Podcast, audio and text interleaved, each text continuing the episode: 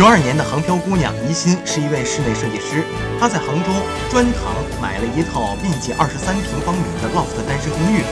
她说，当初拿到这个毛坯房的时候，就想要完成大学时一个房屋改造的梦想。经过宜心精心的设计，花费十五万，用时两个月，毛坯房被改造成了她心里的家的模样。